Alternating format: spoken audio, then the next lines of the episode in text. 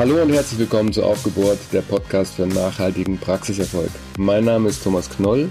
Es ist Donnerstagmorgen, 10 Uhr. Der Himmel ist trüb, aber ich sitze hier im Podcast mit zwei coolen Frauen, ähm, mit Nadja Aline Jung und mit Diana Haber.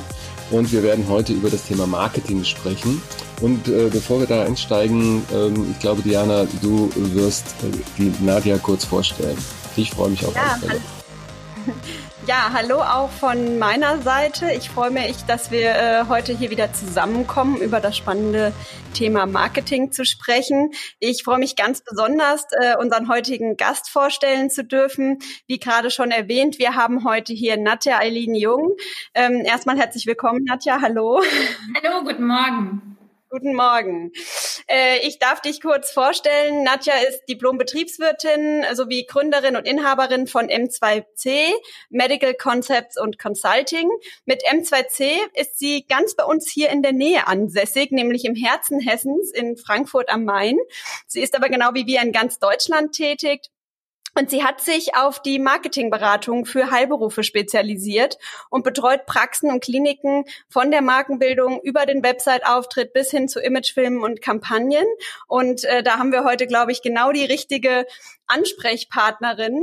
Äh, ja, Nadja ist außerdem Autorin zahlreicher Artikel in Fachpublikationen. Sie ist als Referentin unterwegs. Auch da haben wir uns schon des Öfteren ähm, getroffen und ausgetauscht und gemeinsam Veranstaltungen durchgeführt. Und äh, ja, da geht es immer um die Themen Praxismarketing und äh, Praxismanagement. Und genau darum soll es auch heute gehen. Und äh, ja, na, last but not least äh, kann ich sagen, Nadja ist eine sehr gute Geschäftspartnerin von uns. Ähm, wir äh, schätzen sehr deine Marketing-Expertise und freuen uns deshalb ganz besonders, ähm, dass du uns heute hier Rede und Antwort stehst ähm, und uns in dem Bereich Marketing etwas aufschlaust. Genau, wir haben ja Marketing extra herausgezogen aus unserer Controlling-Serie, weil Marketing eine ganz spezielle Kostenart ist. Ähm, Marketing ähm, ist viel mehr als Kosten. Und äh, ich habe hier mal von einem der Marketing-Päpste ein äh, Zitat mitgebracht. Äh, Philipp Kotler heißt der. Ähm, der sagt, Marketing ist die Kunst, Chancen aufzuspüren, sie zu entwickeln und davon zu profitieren. Nadia, siehst du das eigentlich auch so? Vom, vom, Grundsatz her auf alle Fälle schon. Mensch, gleich hier knackiger Einstieg. Ähm, Vielleicht mal, vielleicht mal so für unsere, ähm, ja, wie wir das Marketing sehen. Für uns ist Marketing natürlich immer für die Praxis ähm, eine Riesenchance, sich, sich weiterzuentwickeln einfach. Wir haben zum einen viele Existenzgründer in der Betreuung, für die ist es einfach immer gut, einen richtigen professionellen Start zu haben. Zumindest empfinden wir das so. Diana hat ein sehr schönes Intro gemacht. Was ich vielleicht noch ergänzen kann, ist, dass wir, dass wir selbst über meinen Mann auch eine Zahnarztpraxis haben und äh, wir vor elf Jahren in die Niederlassung gegangen sind und auch für uns dieses Thema Marketing immer sehr omnipräsent war, weil wir immer gesagt haben, wir möchten gerne wachsen. Das schaffst du einfach nicht ohne ein gutes und professionelles Marketingkonzept. Deshalb ist es auch für uns immer so ein großes, so eine große Herzensangelegenheit, das auch jedem Existenzgründer zu Beginn mitzugeben. Und auch bei einer etablierten Praxis ist es natürlich immer so, man entwickelt sich weiter, vielleicht möchte man wachsen, vielleicht hat man andere Themen, die man nach vorne tragen möchte. Und da kommen wir ja auch noch gleich dazu. Also von daher ist, ja, ist das Marketing immer etwas, was äh, für uns ähm, ja von Anbeginn sehr wichtig ist und sich immer auch anders äh, über die Zeit hinweg dann ausprägen kann. Genau, und das ist, das ist genau die Sichtweise, die wir heute ähm, verstehen wollen. Denn für uns, die ja immer in die Praxiszahlen gucken, ist ja Marketing hauptsächlich eine Kostenposition. Darüber haben wir ja auch schon oft miteinander ähm, diskutiert. Deswegen werden wir im späteren Verlauf auch nochmal darüber sprechen. Also wir werden jetzt erst über die Bedeutung sprechen und im späteren Verlauf dann darüber, ähm, ja, was denn jetzt Marketing tatsächlich ist, eben Kostentreiber oder ähm, eben Umsatztreiber. Und äh, ja, wir haben jetzt gerade schon mal gesagt, wie was überhaupt äh, Marketing für euch in der Zahnarztpraxis ähm, bedeutet. Und da wäre jetzt meine Frage, ähm, wie weit darf das denn überhaupt gehen? Also ähm, ganz früher durfte man als Zahnarztpraxis ja überhaupt kein Marketing machen. Ähm, mir ist schon klar, heute darf man ähm, und es wird auch viel gemacht. Aber ähm, vielleicht kannst du uns noch mal kurz einen Einblick darüber geben, was bedeutet das denn überhaupt Werbung oder Marketing in der Zahnarztpraxis und, und wo sind da die Grenzen? Gibt es überhaupt welche? Ja. Ich sag mal, vom Grundsatz, vom Grundsatz sind wir immer sehr frei zu werben. Also wir, wir dürfen grundsätzlich mal alles. Ich erlebe das auch häufig in den Vorträgen, dass dann Fragen kommen, ja Mensch, das Türschild darf doch nur eine gewisse Größe haben. Ja, das war früher einmal so, ist aber heute nicht mehr so. Das heißt, wenn ich mir jetzt als Zahnarzt überlege, ich habe davor irgendwie meine ganze Hausfassade zu tapezieren äh, mit meinem Konterfei oder meinem Logo oder was auch immer und ähm, die Hausverwaltung ist damit auch fein, dann darf ich das auch so machen. Ähm, wo wir immer sehr aufpassen müssen, also wir haben ein paar Dinge, wo wir einfach schauen müssen. Wir dürfen keine vergleichende Werbung machen, das ist klar. Ich darf jetzt nicht sagen, wir sind jetzt irgendwie besser oder toller als die Zahnarztpraxis drei Straßen weiter. Das ist also tabu.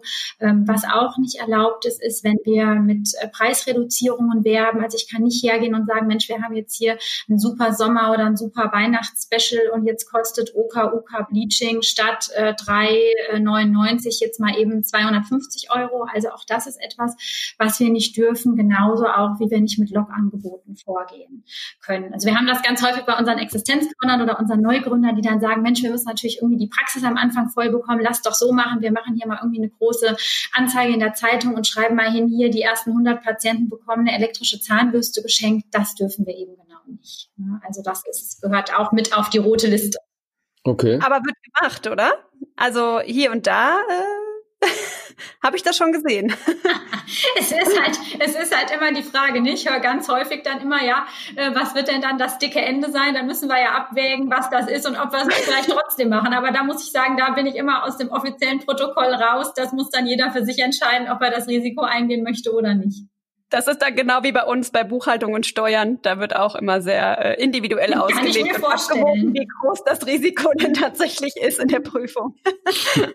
Also man darf recht viel, können wir vielleicht an der Im Grundsatz ja. Also Fazit ist wirklich, ich darf wirklich sehr viel. Ich bin da sehr offen, mich da auch irgendwie aus dieser äh, breiten Masse der Maßnahmen zu bedienen, ohne dass ich da groß reglementiert wäre. Gibt es denn da irgendwelche Schwerpunkte, wo du sagst, äh, das sind so die, die wichtigsten Maßnahmen äh, für eine Zahnarztpraxis? Wenn wir es mal so betrachten, also was ich vielleicht vom Grundsatz her immer wichtig finde, ist überhaupt, dass ich mir, ähm, dass ich mir mal bewusst werde über dieses Thema, dass ich auch mal anfange, ne, in Zahlen reinzuschauen. Ähm, wenn ich euch jetzt sagen würde, wie häufig ich im ersten Beratungstermin erlebe, dass mir da einer sagt, wir geben da zwar Geld für aus, aber wir wissen gar nicht, äh, was da irgendwie für rumkommt, dann ist das halt, ähm, ist das immer so der Klassiker. Ähm, das heißt, da ist es wirklich wichtig, überhaupt mal zu wissen, wie viele neue Patienten habe ich denn überhaupt im Monat, wo kommen die denn her? Und danach bin ich dann auch immer viel besser in der Lage, auch einschätzen zu können, wofür möchte ich denn jetzt vielleicht im Folgejahr Geld ausgeben? Was hat sich gelohnt? Was hat sich nicht gelohnt? Also unsere Konzepte basieren auch immer sehr stark darauf, dass wir das einfach auch ein Stück weit transparent machen und auch gucken können, was geklappt hat, um es dann weiterzumachen oder Dinge, die eben nicht geklappt haben, also es ist sehr individuell, sagst du, ne? Also das, für das ist sicherlich einfach so, Thomas, weil man natürlich immer schauen muss. In Marketing jetzt in München Zentrum wird anders funktionieren als in Marketing irgendwo auf der Schwäbischen Alb. Ähm, da muss ich eine, ganz anders mit einer Suchmaschine, mit Google umgehen, ganz anders mit Online-Kanälen umgehen. Ähm, ich mache das auch immer so als Beispiel bei bei unseren Mandanten, wenn wir irgendwie, ich sag mal, einen Urologen in, in irgendwo in, in Kröffelbach haben, dann wird dieser Urologe in Kröffelbach jetzt nicht irgendein Riesenrad drehen müssen im Marketing, um überhaupt online auffindbar zu sein. Währenddessen, wenn wir jetzt irgendwie einen Urologen oder einen Zahnarzt in München haben, dann muss ich ganz schön Gas geben, dass wir da ähm, eine gewisse Sichtbarkeit einfach erreichen. Und so muss man auch immer mit den Kanälen spielen. Die funktionieren natürlich auch regional einfach anders. Äh, bei manch einem muss es sehr viel sein. An einem anderen Standort kann zu viel dann auch zu viel für den Patienten sein und dann eher ins Gegenteil umschlagen. Also das erfordert schon immer ein gewisses Fingerspitzengefühl. Okay. Und gibt's denn, äh, gibt's denn irgendwie, also du hast gerade ja darüber gesprochen, dass man einsteigt in, mit einem Erstgespräch, äh, dass man sich dann anschaut, was passiert eigentlich gerade, ähm, was gebe ich dafür aus und so weiter und so fort. So habe ich dich gerade verstanden. Gibt's denn äh, auch, ja, sag ich mal, Vorbedingungen, die sehr sinnvoll sind, wenn man richtiges Marketing aufsetzen will? Ne? Also zum Beispiel, ich denke da an so Sachen wie, wofür möchte eigentlich die Praxis stehen? Was sind so die, die, die Schwerpunkte oder auch die Spezialkompetenz? Ist das auch ein Thema und findest du das wichtig? Immer, weil sonst ist es natürlich so, als dass wir ein Stück weit natürlich blind loslaufen oder vielleicht auf Bauchgefühle oder sowas vertrauen. Es geht schon immer darum, sich selber nochmal bewusst zu machen, wie ist meine Positionierung, ähm, für was möchte ich stehen. Also das betrifft sowohl die Leistungen, für welche Leistungen möchte ich gerne stehen. Sage ich jetzt, ich bin Allrounder oder habe ich vielleicht bestimmte Leistungsspitzen, die dann auch wirtschaftlich spannend sind für die Praxis, die ich mir rauspicken soll. Das können aber auch ich sage immer mal weiche Faktoren sein. Das kann auch sein, dass eine Praxis unglaublich stark ist in dem Thema Service oder ganz viele Garantieleistungen sich erarbeitet hat oder dass eine Praxis sagt, Mensch, bei uns könnt ihr anrufen, ihr kriegt innerhalb von 24 Stunden definitiv einen Termin oder was. Das heißt, dass wir wirklich einfach auch gewisse Benefits haben, die sich aus Zeit oder aus, äh, aus ähm, ja, anderen Service-Themen herleiten. Das heißt, da muss ich mir erstmal bewusst werden, was ist das für mich?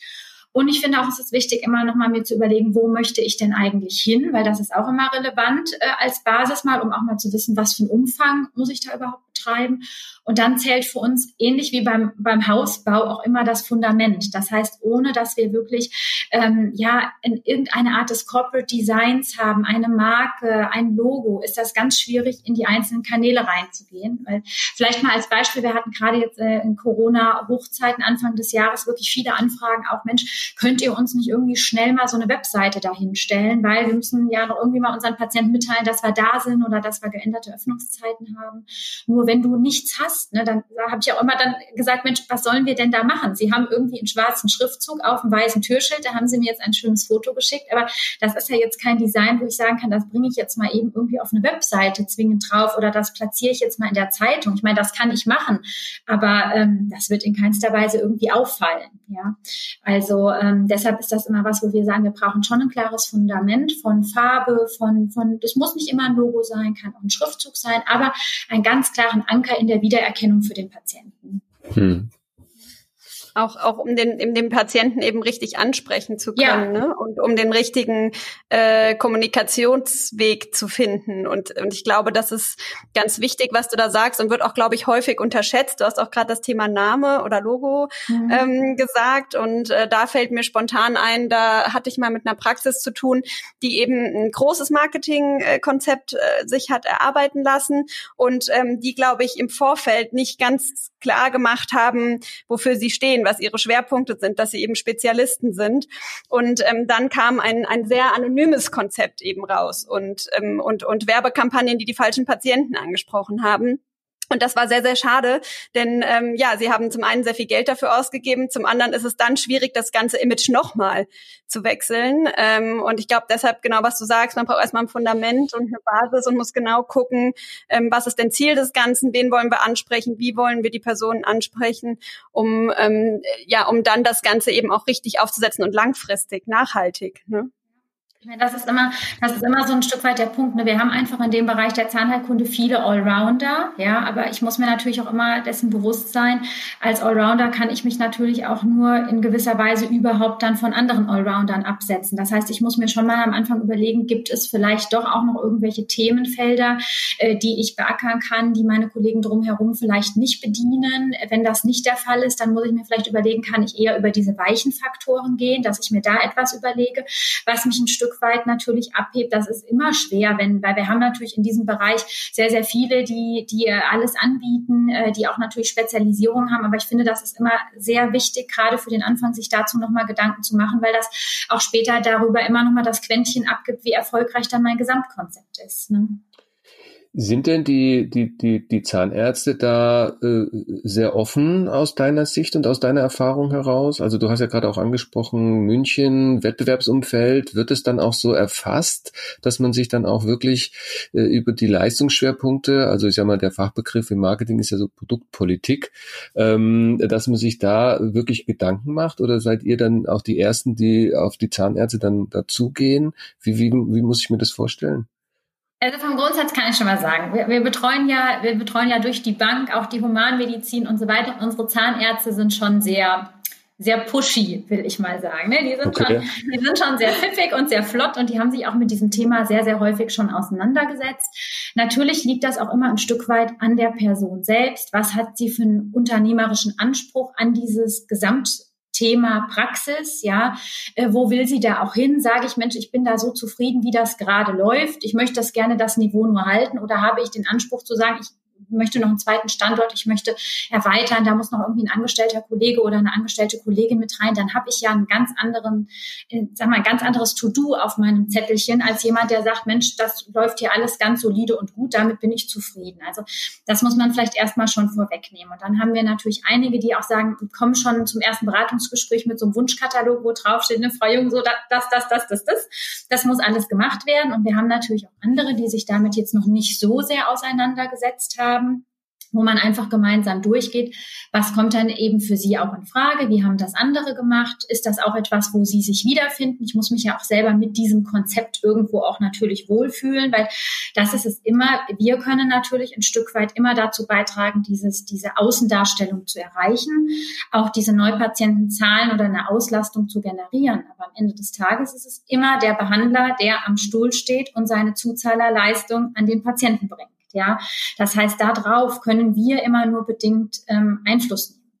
Was wir uns im Vorfeld immer anschauen, ist, mit was für Leistungen gehen wir raus. Ja, also haben wir, haben wir über dieses Thema Leistungen einfach Möglichkeit, Umsatz auch mehr zu generieren. Das sind immer Themen, wo auch die Kollegen dann sagen, Mensch, das behandle ich super gerne oder das ist halt natürlich wirtschaftlich spannend irgendwie für die Praxis. Das sind immer diese Themen wie, ähm, Implantologie, Prothetik, äh, bei jemand, äh, der in der Chirurgie ist, so Themen wie feste Zähne an einem Tag beispielsweise. Das können aber auch so Sachen sein wie Prophylaxe, dass man da sagt, ich möchte das gerne weiter irgendwie ausbauen. Das muss in den Fokus gestellt werden. Also diese Themen muss ich mir schon anschauen auf alle Fälle und, und dafür muss ich da, darauf muss ich mein Konzept eben entsprechend ausrichten. Ja. ja da geht jeder anders natürlich heran oder jeder kommt erstmal mit einem, mit einem, mit einer eigenen Haltung dazu und dann muss man schauen, wie man das in so ein Marketingkonzept reingießt. Mhm. Ja, und ähm, ist das denn auch so, dass das wirklich ähm, von den Patienten dann auch so wahrgenommen wird? Also wenn man das richtig kommuniziert und jetzt seine eigenen Spezialgebiete hat und Schwerpunktleistungen, ähm, suchen das Patienten? Also das ist jetzt so eine persönliche Frage, die ich mir immer wieder äh, stelle. Ähm, nach was suche ich eigentlich, wenn ich einen neuen Zahnarzt suche? Ähm, oder habe ich vielleicht eine langfristige Bindung an meinen Zahnarzt und gehe schon davon aus, dass er eben die Leistung dann auch erbringen kann, äh, die ich bringe. Also wie, wie, wie suchen denn die Patienten eigentlich? Ja, das waren viele Fragen in, in, in einer Das Diana. war eine Diana-Frage.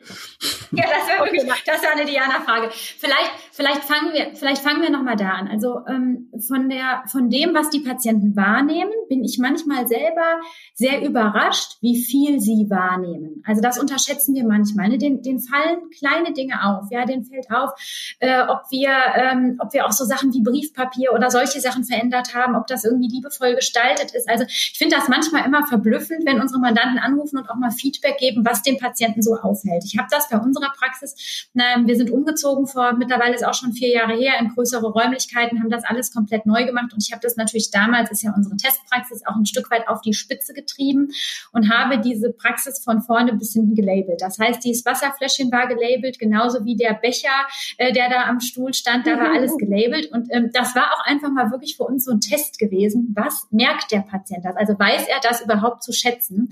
Und ich fand das doch interessant, was wir für ein Feedback bekommen haben. Wir hatten natürlich auch Sorge, weil wir haben diese bestehende Praxis, die gab es ja dann zu der Zeit auch schon einige Jahre, haben wir ja komplett einmal umgelabelt. Die hieß ja plötzlich ganz anders und dann war die auch noch an einer anderen Stelle zu finden. Das ist aber immer was, wo wir merken, solche Veränderungen nimmt der Patient doch auch sehr positiv wahr. Also das heißt, auf was Neues reagiert der Patient grundlegend immer positiv. Kann ich das immer ein Stück weit Mut machen, ja, was, was das angeht.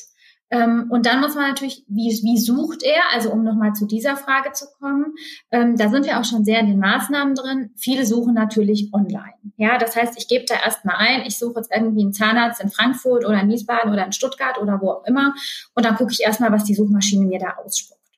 Und dann entscheidet sich aber unser Patient, das sehen wir auch an den Sitzungszeiten und an allem immer ähm, sehr schnell für die Praxis, wo menschlich ein positives Gefühl rüberkommt. Das heißt, die Leistungen sind immer erstmal, wenn ich jetzt einen Allrounder suche, ja, ich suche jemanden, wo ich zu 01 und zur Prophylaxe oder so hingehen kann, dann ist das erstmal sekundär, ob der jetzt noch nebenher irgendwie ein Curriculum in der Umweltzahnheilkunde hat oder sonst irgendetwas. Das spielt dann eine Rolle, wenn wir jemand haben, der wirklich für ein spezielles Anliegen sozusagen sucht.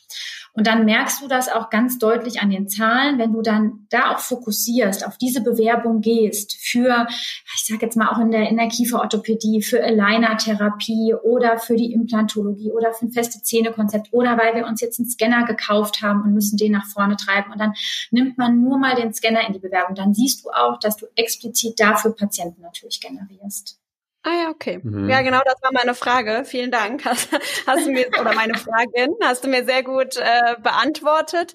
Ähm, also spielt tatsächlich eine Rolle, aber eben auch der gesamte Auftritt. Ich kann das äh, nur ähm, widerspiegeln. Also ich selbst als Patientin agiere auch ähnlich. Also ich, ich suche im Internet und äh, dann gucke ich mir ehrlich gesagt auch nur die Homepages auf der ersten Seite an. Und dann ist das ein Bauchgefühl. Habe ich da ein gutes Gefühl? Taugen, taugen mir die Bilder, die ich sehe, die Menschen, die Emotionen, die darüber kommen? Ähm, vertraue ich den Personen, die ich da sehe und äh, dann mache ich mir ein persönliches Bild. Und äh, das ist ja das, was du gerade gesagt hast. Aber ich kann mir schon auch vorstellen, dass man ganz gezielt sucht. Also zum Beispiel für meinen kleinen Sohn ähm, würde ich dann ja sicherlich auch eben jemand suchen, der auf Kinderzahnheilkunde spezialisiert ist und nicht einfach nur Zahnarzt eingeben. Und äh, ja, insofern ist das schon wichtig, dass man da eine ganz klare Positionierung auch äh, hat und die auch nach außen trägt. Absolut. Ähm, jetzt habe ich aber auch selber, weil ich mich damit auch gerade beschäftige, in dem Zusammenhang dann ähm, eine neugierige Frage. Ähm, wenn wir das Online-Marketing äh, betrachten und insbesondere das Thema Bewertung. Ja, also ich meine, wenn du, wenn du reingehst und nach einem Zahnarzt googelst, dann sind ja meistens da dann auch gleich die, die schönen Google-Sternchen da. Ist, ist, wird das, wird das aus deiner Sicht wahrgenommen? Also äh, muss man darauf achten als Zahnarzt, da jetzt möglichst nicht nur ein oder zwei Sterne zu haben? Oder wie, wie, wie ist das aus eurer Erfahrung? Es wird, es wird sehr wesentlich wahrgenommen, ne? weil wir, ich meine, wir unterscheiden immer ähm, bei un, zu, mit unterschiedlichen Bewertungsportalen oder was. Du hast natürlich zum einen, wie du es gerade eben schon gesagt hast, Thomas, das Thema Google. Ja, das finde ich ja sofort. Das heißt, in dem Moment, wo ich eine Praxis oder einen Namen eingebe, ist dieses Google Business Profil ja immer das, was mir auf der rechten Seite angezeigt wird. Ne? Ich sage auch immer in einem Vortrag, googeln Sie sich einfach mal selbst, schauen Sie mal, was da rauskommt. Ja, ist man manchmal auch irgendwie ganz erstaunt, was einem da alles tatsächlich angezeigt wird. Das Internet vergisst vergisst auch nicht so schnell. Also auch da sollte man immer, das sollte man immer im Hinterkopf bewahren. Und natürlich hast du sofort über dieses Google Business Profil, du hast äh, wie so eine Art Kurzsteckbrief über die Praxis. Du hast aber auch immer gleich diesen Qualitätsstempel auf, weil du ja immer diese Sterne unten hast. Und hinzu kommt ja auch noch, dass sich Google dann ja auch noch Bewertungen aus Yameda und aus anderen Dingen rauszieht. Das heißt, ich habe erstmal natürlich eine Übersicht, wer ist das überhaupt, aber auch gleich immer dieses Thema, wie steht er denn online da? Und äh, deswegen ist das natürlich schon sehr relevant, dass, ähm, dass man da drauf auch einen Wert legt und auch das im Auge behält, dass da jetzt nicht nur irgendwie Negatives reinläuft oder man nur Patienten da irgendwie drin hat, die sich jetzt über die Parkplatzsituation oder die äh, Zuzahlermentalität der Praxis oder was auch immer dann da auslassen. Also das heißt, das erfordert in unseren Augen immer schon auch ein gutes Empfehlerkonzept, also auch ein, nicht nur eins in Richtung Mund-zu-Mund-Propaganda, sondern eben auch eins digital, ja, wo ein Google-Profil natürlich mit reinzieht, wo aber auch so ein Bewertungsportal wie Yameda mit reinfällt, dass ich diese Sachen eben im Auge behalte und dass ich mich auch drum bemühe, dass meine wohlgesonnenen und zufriedenen Patienten da was reinstellen für mich. Ich glaube, das ist ganz wichtig, was du gerade gesagt hast. Also nicht nur äh, zu gucken, wenn da jetzt schlechte Bewertungen sind, wie werde ich die wieder los, mhm. wenn ich es überhaupt wieder loswerden kann, ähm, sondern zu schauen, dass eben die Masse der zufriedenen Patienten in meiner Praxis das auch kommuniziert über diese Kanäle. Also sie aktiv dazu auffordern, ähm, Bewertungen abzugeben. Ich merke bei, auch bei Geschäftspartnern und auch bei Arztpraxen und Dienstleistungen, die ich in Anspruch nehme, wenn ich aktiv darauf angesprochen werde, wenn ich, ich gebe immer ein positives Feedback sofort, wenn ich zufrieden bin. Und wenn ich dann darauf angesprochen werde, werden sie bereit, das auch ähm, eben äh, online, zum Beispiel in Google, ähm, einmal zu schreiben, dann äh, mache ich das auch immer. Und ähm, aber es ist gut, eine, unter, eine, eine Erinnerung daran zu kriegen, ne? weil ich glaube, man vergisst das schnell, dass ähm, eben diejenigen, die gute Leistungen bringen, auch darauf angewiesen sind, ähm, dass man das kommuniziert, wenn man zufrieden war, weil es auch wieder anderen Patienten eben dann helfen kann.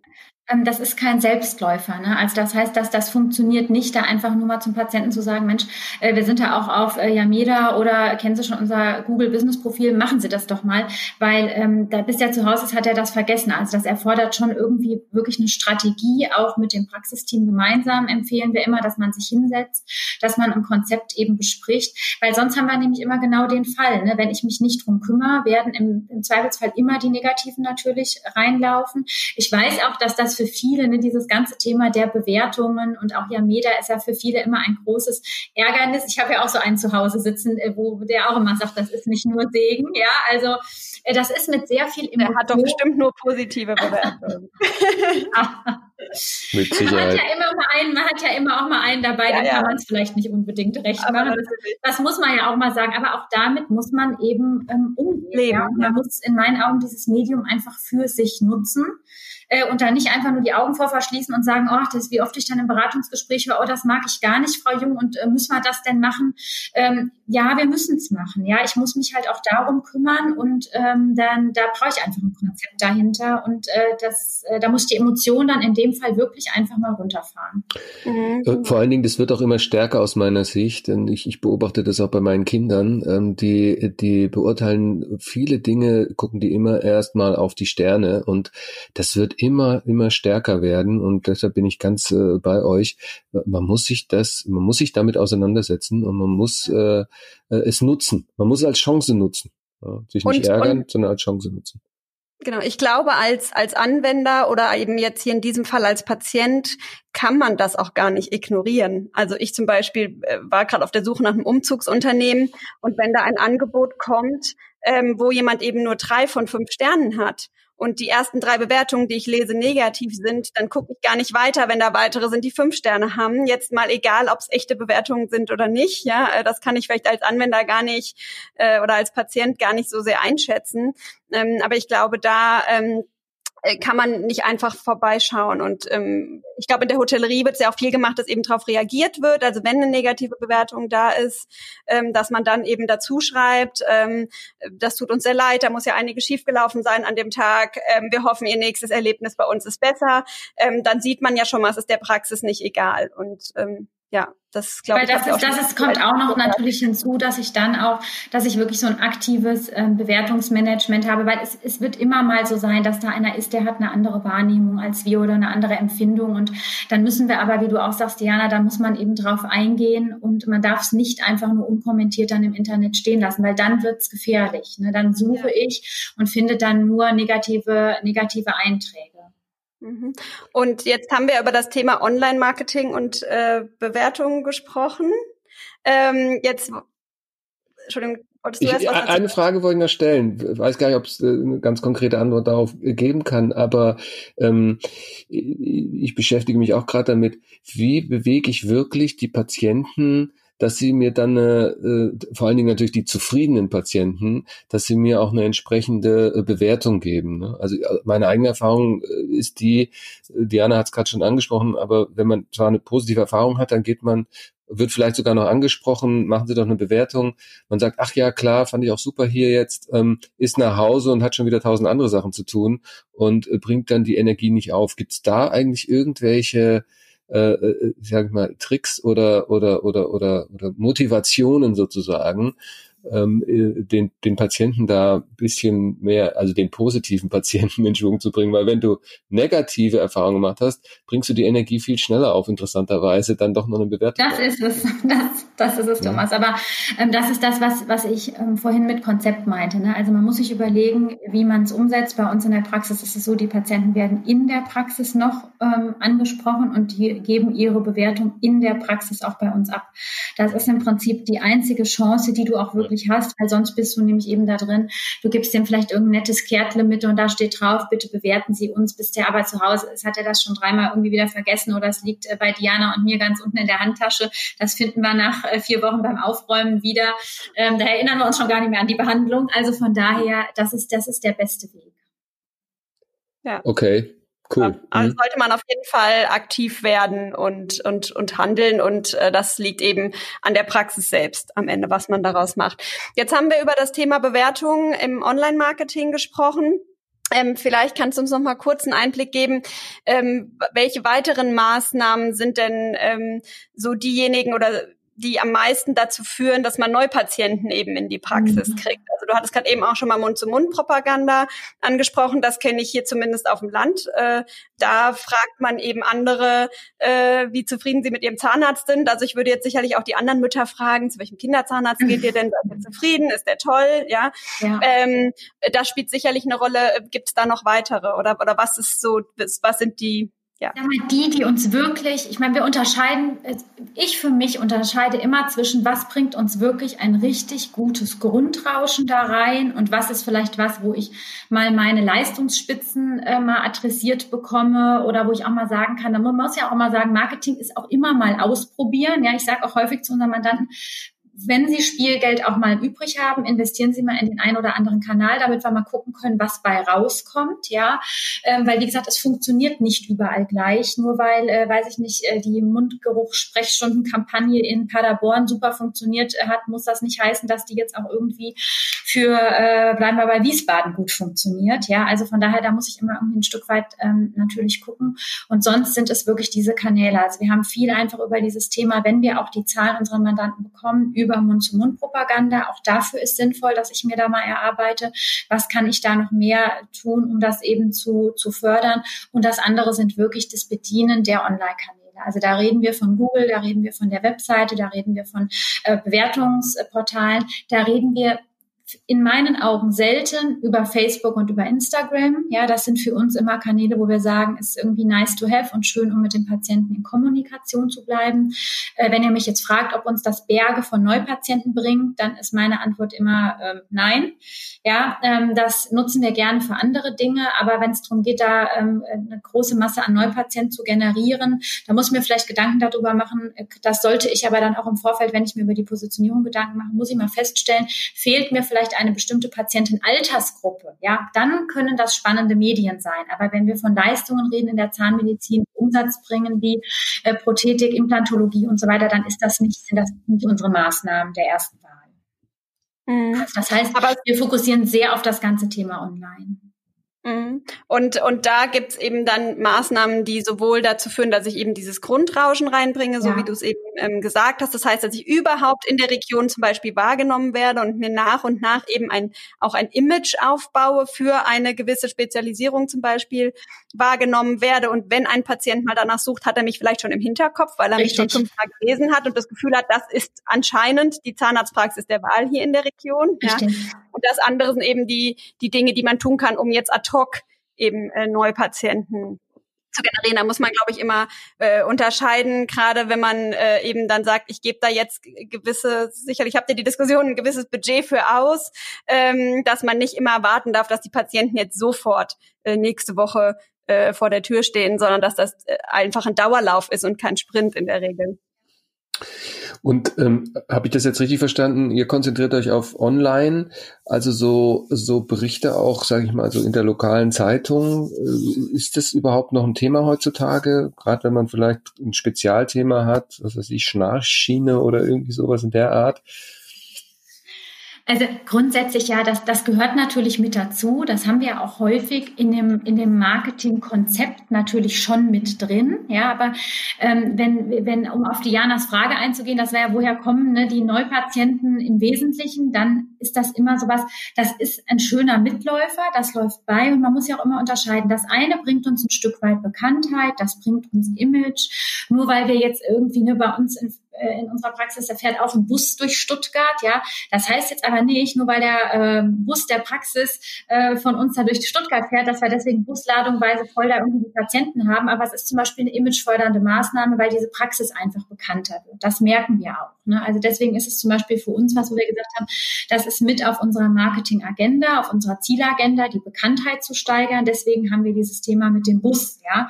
Das ist aber nichts, wo du jetzt sagst, bringt jetzt sofort äh, direkt Neupatienten. Also du hast natürlich immer noch Themen auch wie Presse, äh, wie ich schwöre zum Beispiel auch auf Außenwerbung. Ja, nicht an jedem Standort, aber das ist auch was, was sehr, sehr gut funktionieren kann am richtigen Standort. Ja, und wo du auch natürlich ähm, äh, Patienten drüber generierst und wo du eben wieder die Bekanntheit förderst. Und wir haben auch Praxen, die in den Radio rein. Also du hast einen riesen Blumenstrauß natürlich im Marketing. Du musst einfach gucken, passt, was aus diesem Blumenstrauß passt zu deinem Praxisstandort, passt zu deinen Zielen und passt zu dem, was du anbietest.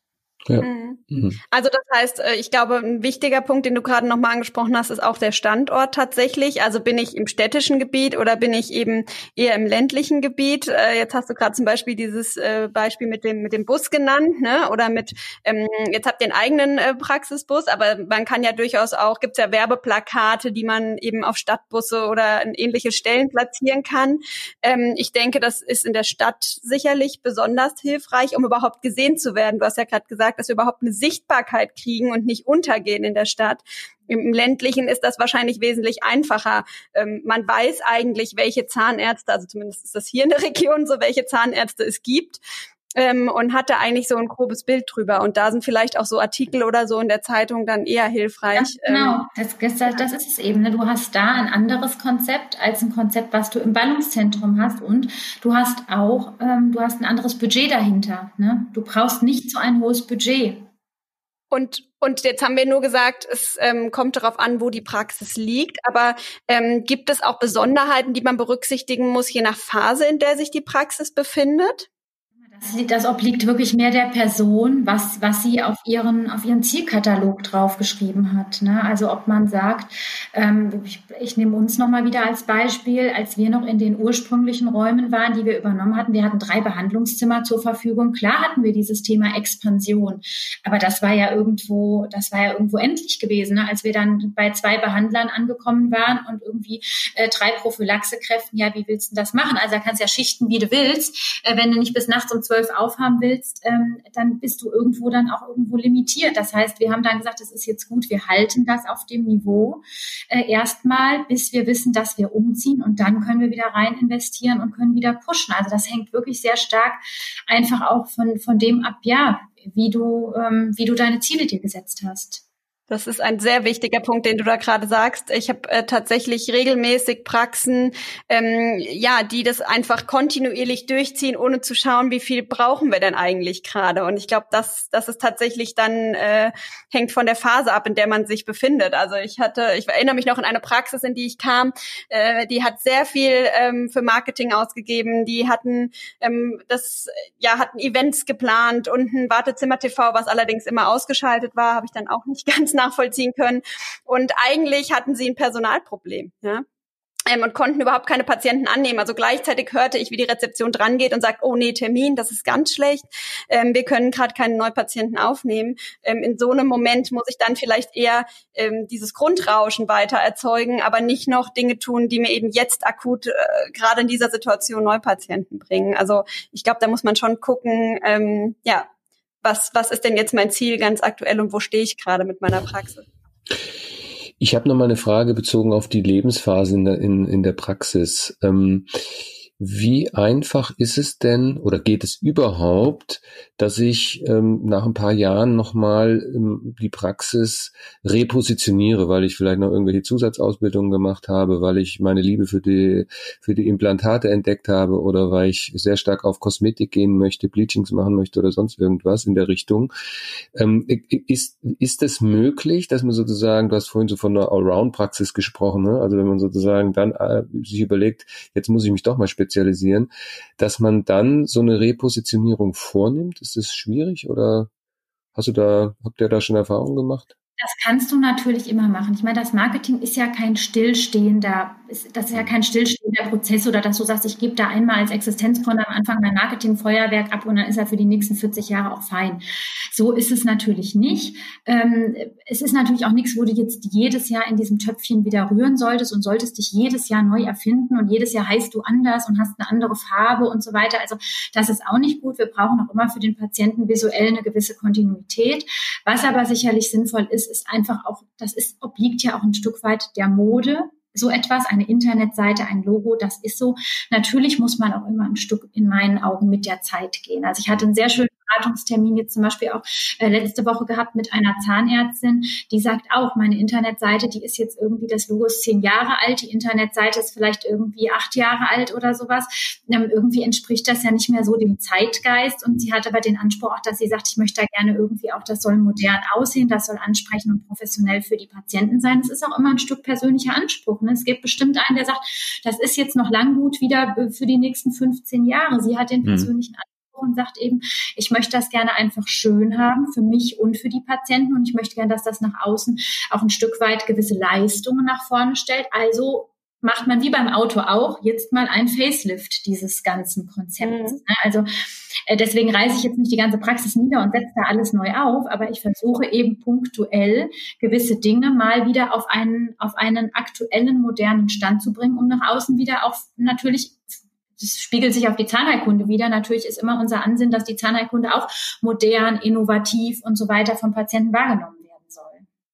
Ja, also das ist dann ganz ähnlich eigentlich auch wie mit der Praxisausstattung. Also da gehört das Marketing einfach dazu. Auch da investiert man ja regelmäßig in neue Geräte, in neue Technologien. Und ähnlich ist das dann hier im Marketing auch. Und ähm, ich glaube, an der Stelle haben wir schon eine wunderbare Schleife ähm, zum Thema Marketing als Kostenposition. Denn ähm, jetzt haben wir gesprochen, was man alles Tolles machen kann und machen sollte. Ähm, aber jetzt muss ich als äh, Controllerin natürlich auch nochmal die andere Seite beleuchten. Das Ganze kostet natürlich auch. Ähm, Marketing ist nicht umsonst, dessen muss man sich ähm, bewusst sein. Ähm, aber ähm, also wir schauen uns natürlich im, im Controlling immer wieder diese Kostenposition an und ähm, ja geben dem auch immer eine besondere Bedeutung in den Kostenpositionen, ja, ähm, weil natürlich ist das irgendwo eine relativ hohe Kostenposition mittlerweile in den Praxen geworden. Das war früher sicherlich ähm, anders, aber ähm, es ist natürlich eine Kostenposition, die irgendwo auch zu mehr Umsatz führt oder führen sollte. Ja, das heißt, ähm, die nimmt eine ganz besondere Position hier ein. Vielleicht mal ganz kurz für alle, was überhaupt dazugehört. Wenn wir uns jetzt diese Kostenposition angucken, ähm, dann umfasst das eben alles, was wir eben besprochen haben, also sämtliche Maßnahmen vom Internetauftritt über Flyer, die Google-Optimierung, ähm, äh, sämtliche Kanäle, Artikel oder was ich eben platziere, Anzeigen. Ähm, das sind eben die Positionen, die dann dazugehören und die sich dann in der Buchhaltung, in der Kostenposition Marketing sozusagen sammeln. Es lohnt sich auch, sich da mal ähm, vielleicht auch ein Buchhaltungskonto für anlegen zu lassen, dass man einmal mal sieht, wie viel gebe ich denn überhaupt für Marketing aus. Ähm, das heißt jetzt natürlich nicht, dass man versuchen sollte, möglichst wenig für Marketing auszugeben, sondern es angemessen zu tun. Das haben wir ja gerade eben auch schon mal besprochen. Ich werde auch immer wieder gefragt, wie viel kann oder sollte ich denn für Marketing überhaupt ausgeben? Und das ist eine super schwierige Frage. Wir haben ja gerade schon festgestellt, wie individuell das ist, dass eben darauf ankommt, in welcher Phase ich mich gerade befinde. Aber ich habe noch mal in unsere Zahlen geguckt und ähm, in der Regel geben die Praxen so zwischen 0,5 und 1,5 Prozent vom Umsatz für ähm, Marketing aus. Ähm, das ist sicherlich so eine Größenordnung, die auch so dieses Grundrauschen dann eben erzeugt. Je nachdem, in welcher Phase man sich befindet, kann das auch mal mehr sein. Ähm, ganz große Einheiten geben häufig auch mehr aus. Da sind wir auch oft mal Richtung zwei, drei Prozent. Ähm, das kann vorübergehend natürlich auch so sein, wenn ich eben mir davon verspreche oder wenn ich eben diesen Druck habe, mehr Patienten äh, zu bekommen in der Praxis, gerade wenn ich ein starkes Wachstum habe, zum Beispiel eine MVZ GmbH gründe, mehrere Zahnärzte anstelle, die alle irgendwo äh, Neupatienten brauchen, dann brauche ich vielleicht auch über einen gewissen Zeitraum mal einen größeren Druck ähm, dahinter. Und deshalb ist das eben sehr individuell zu betrachten. Aus meiner Sicht äh, natürlich sollte man das immer im Blick behalten und äh, ja schauen, äh, dass es eben sinnvoll ist, was man da tut. Aber jetzt vielleicht mal die Frage in die Runde. Ähm, wie sehen wir denn jetzt das Marketing eigentlich? Also klar, aus Controller-Gesichtspunkten ist es irgendwo so eine Kosten, Kostentreiber, aber ähm, es führt eben auch zu Umsatz. Also mal in die Runde Kosten- oder Umsatztreiber, was ist es denn jetzt? Immer beides, ne? Immer, immer beides. Wir haben, wir haben immer erstmal den unangenehmen Part, dass wir natürlich immer Kosten, ja, äh, immer Kosten generieren, ne? aber wir haben natürlich den erfreulichen Part am Ende, dass wir auch dazu da sind, dass wir, dass wir eine gewisse, ja, einen gewissen Umsatz, vielleicht auch einfach ein gewisses Patientenklientel, eine andere Qualität des Patienten, ja, ganz oft auch das Thema, ne, wir haben so viel Patientenfreiung, aber nicht die richtigen, ja, ähm, das hast du natürlich auch immer wieder. Natürlich bringst du da mit deinem Marketingkonzept etwas. Es wäre schlimm, wenn es nicht so wäre. Ne? Aber ist das eine Diskussion, die ihr durchaus schon äh, führt des Öfteren? Also ist, das, das liegt natürlich auch immer wieder an dem Einzelnen. Na ne? klar, man muss immer überlegen, unsere Existenzgründer zum Beispiel, ich meine, denen nehme ich das auch gar nicht übel. Die haben nie eine, eine Berührung mit diesem Thema gehabt. Dann kommen wir daher und dann gibt's natürlich eine Finanzierung von der Bank und dann sagen die auch, ja, hm, was kostet denn sowas? Äh, dann, dann sagt man denen da ein paar Summen, dann zucken die natürlich alle immer erstmal. Das ist ja auch klar, weil da stehen natürlich dann schon einfach auch hohe Summen plötzlich im Raum. Ja, aber da sind wir wieder bei dem Thema, das ist ja jetzt irgendwie nichts, wo ich sage, das muss ich ununterbrochen permanent machen. Ja, wie gesagt, ich werde nicht jedes Jahr das Logo neu erfinden. Ich werde nicht jedes Jahr die Webseite neu machen, neue Fotos machen, neue Texte dafür schreiben. Das muss ich natürlich auch gedanklich ähm, mir über eine längere Zeit dann ausrechnen. wenn ich das mir dann im Verhältnis wieder anschaue, dann ist das natürlich gar nicht mehr so schlimm. Aber am Anfang habe ich erstmal diesen, diesen großen Brocken da äh, vor mir stehen. Ja. Klar, für den Gründer natürlich ganz besonders äh, hart, weil es ist eine Investition in die Zukunft. Immer. Das gilt für alle Anschaffungen, die eben der Gründer am Anfang äh, tätigt. Äh, später relativiert sich das Ganze dann, ja.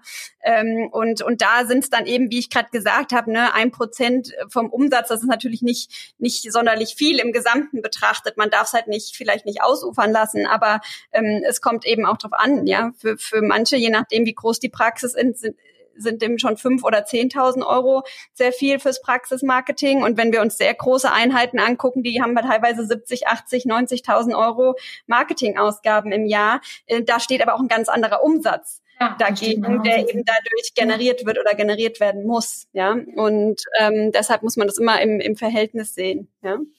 Du, und ich frage mich auch immer, Diana, was ist, was ist, was ist dann der andere Weg, ne? dass ich jetzt eben gar nichts mache und dass ich dann da eben irgendwie in Ruhe verharre. Und das sehen wir ja dann auch immer wieder. Ne? Wir haben auch, wir haben viel auch, ähm, das ist gar nicht so wenig, wir Anfragen bekommen von Praxen, die noch gar nichts gemacht haben, die auch nie was machen mussten, die teilweise 20 Jahre lang irgendwie nichts machen mussten und der Laden lief und hat gebrummt und dann plötzlich mit Veränderungen drumherum. Wir haben ne, sehr, habe ich ja gesagt, sehr wache Neugründer auch mit dabei, die investieren in Marketing, die positionieren sich anders und dann graben die natürlich auch so einer etablierten Praxis einfach mal das Wasser ab. Ja, und wenn ich dann erst anfange, mich dann in Bewegung zu setzen, dann bin ich natürlich immer ein Stück weit hinten dran. Absolut. Gibt es denn vielleicht auch noch weitere Effekte, die ich da berücksichtigen kann? Also ich sage mal, Marketing ist natürlich, äh, so wie es gerade diskutiert haben, sehr stark ein Mittel, um ähm, ja, Patienten ähm, zu informieren und auch zu gewinnen. Ähm, jetzt gibt's ja auch noch äh, das Thema, ähm, dass jeder Zahnarzt ist ja in der Regel auch Arbeitgeber. Ähm, mhm. Kann man das vielleicht auch noch mit reinpacken oder ist das so ein großes Feld, dass wir sagen, da müssten wir eigentlich mal eine extra Folge draus machen? Aber ähm, den Effekt sollte man vielleicht, wenn man über Investitionen nachdenkt, äh, auch mit berücksichtigen. Und ich glaube, der Arbeitsmarkt, gerade was, was Helferinnen zum Beispiel angeht, der ist ja durchaus, ähm, ja, wie sage ich das, äh, sehr umkämpft. Ähm, äh, lohnt sich da auch? Ist das auch ein Thema, was ihr mit euren Kunden diskutiert? Ja, also wir, wir könnten sicherlich eine eigene Folge daraus machen, Thomas. Tatsächlich ist es wirklich so ein, so ein Thema. Es, Na, dann komm doch wieder. Ja, es ist gerne. Super, ja, genau. Komm, das machen wir gleich fest hier es, ist, es ist natürlich was, das treibt unsere Praxen immens um. Ne? Also auch das sehe ich ja wieder, wieder zu Hause, dieses ganze Thema, ähm, ähm, ja, Mitarbeitergewinnung heute noch, ne? welche Wege schlage ich da ein? Und ähm, das, das haben wir jetzt auch gemerkt, dieses Jahr sowieso, letztes Jahr aber auch schon, dass die Praxen angerufen und gesagt haben, Mensch, könnt ihr euch nicht irgendwas marketingtechnisch überlegen, wie ihr uns unterstützen könnt, weil alleine jetzt die Anzeige bei der KZV und mal bei der Kammer was eingestellt und so, das bringt's einfach nicht mehr. Was können wir denn noch machen? Und dann muss ich, bin ich drin, mir die Frage zu stellen, was macht mich denn als Arbeitgeber eben aus? Also warum soll ich jetzt in die Praxis gehen und nicht in irgendwie die Praxis drei Straßen weiter oder was? Und ich bin natürlich auch irgendwie drin, ähm, mir generell die Frage zu stellen, die Mitarbeiter, die ich habe, wie, wie kriege ich die an meine Marke gebunden? Also da sind wir ja auch wieder ganz stark im Marketing drin und wir haben mittlerweile einfach Konzepte entwickelt. Wir, wir stellen momentan Webseiten live, ähm, die adressieren nicht an den Patienten, die adressieren rein an Mitarbeiter. Also wir haben eigene Webseiten nur zum Thema Mitarbeiter Recruiting, weil das auch ähm, unter uns, das ist auch ein Thema für mich, da geben wir sehr viel Preis, was wir an, an Modellen bieten, an Vergütung bieten, an, an Einarbeitung, Weiterentwicklung. Das ist auch was, das möchte ich gar nicht unbedingt auf einer Patientenwebseite platziert mhm. wissen, weil da, da muss ja vielleicht nicht jeder Patient unbedingt äh, so mitbekommen, was wir da so alles anbieten. Ja, also deshalb ist das für uns was, wo wir immer sagen, damit kann ich mich natürlich schon mal ganz anders als Arbeitgebermarke positionieren, äh, als wenn ich da einfach irgendwie bei der KZV oder sowas platziere. Ja, und äh, das zieht sich dann natürlich weiter durch, auch ins Branding in der Praxis, ins Branding der eigenen Mitarbeiter und, und mir auch da Konzepte natürlich zu überlegen und das, und das zu ja. fördern. Da gibt's wirklich sehr beeindruckende ja. Seiten. Also da ja. habe ich auch schon einiges gesehen und gedacht, mein lieber Mann, die Zahnärzte, die bieten ganz schön viel für ihre Mitarbeiter. Das äh, kann man halt vielleicht nicht äh, über alle hinweg sagen, aber da gibt's schon äh, Praxen, die das ganz toll auch nach außen transportieren. Und spätestens da haben wir natürlich einen Marketing-Effekt, der irgendwo dann auch nicht, nicht eins zu eins messbar ist, sondern da ist wahrscheinlich wieder dieses kontinuierliche, dauerhafte ähm, Marketing ein Thema, wenn ich dich richtig verstanden habe. Ähm, da geht's eben nicht drum zu sagen, jetzt habe ich eine Maßnahme und wie viele Neupatienten habe ich dadurch denn jetzt gewonnen. Diese Maßnahmen gibt sicherlich auch, dass man es irgendwo ähm, messbar machen sollte. Kann man das messbar machen? Also jetzt nicht bei den Mitarbeitern, aber bei den Neupatientenzahlen? Ja.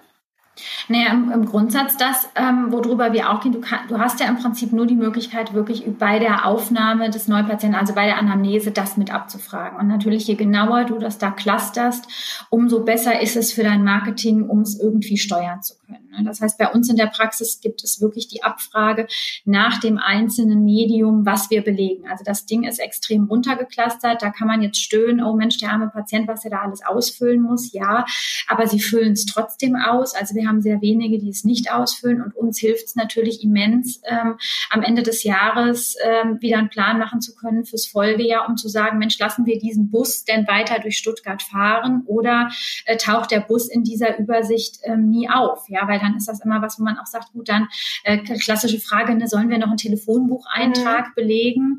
Ähm, ganz häufig guckt man dann in die Liste, ja, also wir, wir empfehlen sowieso gar nicht mehr, aber dann, wenn äh, man dann dies noch pflegen, gucken in die Liste, stellen dann fest, Mensch, da ist vielleicht im Jahr ein Kreuz drauf entstanden. Da muss ich mich ja fragen, ob ich im nächsten Jahr da noch 2000 Euro für den Premium-Telefonbucheintrag ausgebe, ja. Sehr spannend. Ich muss sagen, also die Diskussion hier heute Morgen, die gefällt mir sehr, sehr gut. Äh, da ist ja so viel Kompetenz hier versammelt gerade. Ähm, und äh, ich bin heute noch mal mehr, obwohl ich schon Marketing-Fan bin, noch mal mehr davon überzeugt, dass das sehr, sehr viel Sinn macht, äh, insbesondere sich mit dir zusammenzusetzen, liebe Nadja. Ähm, und ja, wenn wir vielleicht noch mal, ähm, vielleicht noch mal zwei Fragen so zum Abschluss. Ähm, gibt's was, was so, so, äh, ja, was man auf keinen Fall vielleicht tun sollte? Wo du sagst, äh, das sind so die, die, die größten Fauxpas. Also darauf sollte man achten. Gibt's vielleicht irgendwie sowas in der Art? Und natürlich auf der anderen Seite auch, um dann positiv abzuschließen. Ich habe sehr verstanden, dass das alles sehr individuell ist und das halte ich persönlich auch für sehr, sehr richtig, weil jeder halt in einer anderen Umgebung auch arbeitet. Aber gibt's denn irgendwas, wo du sagst, das ist etwas, das sollte ein Praxisinhaber in jedem Fall tun. Vom Grundsatz her, Thomas, ähm, was er nicht tun sollte, ist nichts. Ne? Also gar nichts tun ist ist immer Ganz schlecht, ist ja, in, ist ja in den meisten Bereichen im Leben so. Also ähm, das heißt auch in, in, in dem Bereich, ich muss mich einfach damit, ich sollte mich immer damit auseinandersetzen, ich sollte mich auch jährlich damit auseinandersetzen und dass ich jetzt sage, Mensch, da sind Dinge, die sollte man auf gar keinen Fall tun. Das haben wir so nicht. Ne? Ich habe da so Kleinigkeiten angesprochen, wie jetzt, es gibt immer Dinge, wo ich sage, oh, ob das so sinnvoll ist, da rein zu investieren. Äh, also bleiben wir mal beim Telefonbuch oder wenn einer wieder ganz euphorisch anruft und uns erzählt, er hat jetzt angeboten bekommen, äh, im Supermarkt da die Supermarkt-Radio-Durchsage irgendwie mit zu bespielen. Da ist dann auch immer die Frage, ist sinnvoll, ist nicht sinnvoll. Also da gibt's kein total richtig und total falsch, ja, weil auch dazu funktioniert's äh, zu unterschiedlich. Aber ich muss mich damit auseinandersetzen und ich sollte mich immer erstmal mit diesen Prio-Maßnahmen auseinandersetzen. Äh, wie läuft mein Empfehler-Marketing ähm, denn in der Praxis? Habe ich wirklich ausreichend Patienten, die mich weiterempfehlen? Wenn nein, muss ich nämlich vielleicht auch mal anfangen, wie die Diana vorhin auch gesagt hat, mal in der Praxis Struktur zu forschen und mal zu gucken, läuft's vielleicht auch da irgendwie äh, nicht so rund, weil wir keine Termine mehr ähm, annehmen können oder weil wir vielleicht irgendwie vom Service her nicht so aufgestellt sind.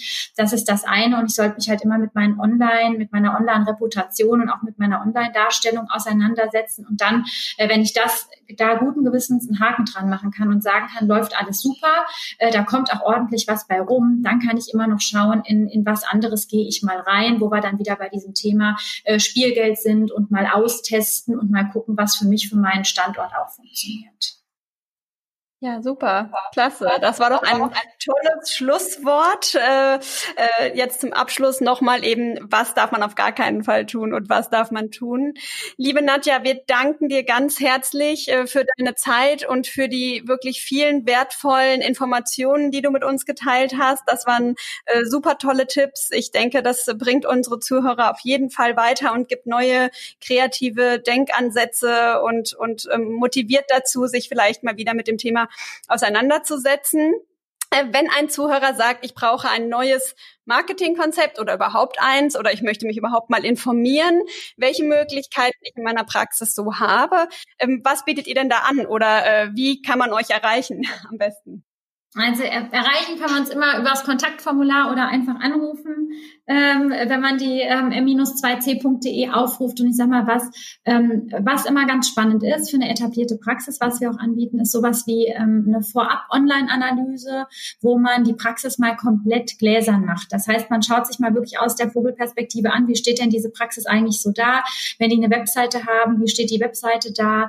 Ähm, also das ist immer was, was ganz sinnvoll ist. Ich erkläre das immer so als Anamnese äh, des digitalen Auftritts, wo man danach wirklich weiß, ähm, haben wir da irgendwo Handlungsbedarf und krankt es da irgendwo dran oder sind wir da super unterwegs und, äh, und äh, müssen da jetzt vorerst mal keine Maßnahmen einleiten?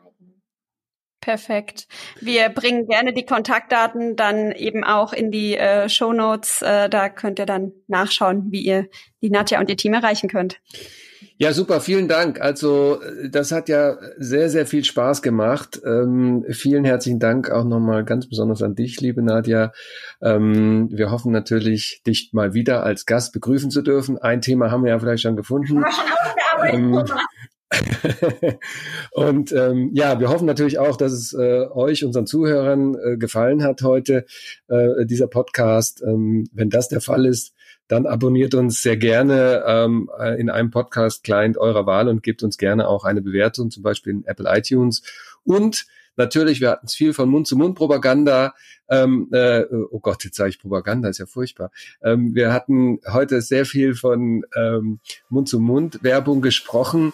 Ähm, wenn ihr es euren Kolleginnen und Kollegen auch erzählt, ähm, dass es diesen Podcast gibt und wo ihr ihn finden könnt oder wo sie ihn finden könnt, dann würden wir uns auch sehr freuen. Wir freuen uns auf alle Fälle, dass wir heute hier diskutieren konnten und ähm, ja, euch allen einen schönen Tag und bleibt gesund. Und tschüss, liebe Nadja, tschüss, liebe Diana. Tschüss. Bis jetzt gleich, vielen Dank.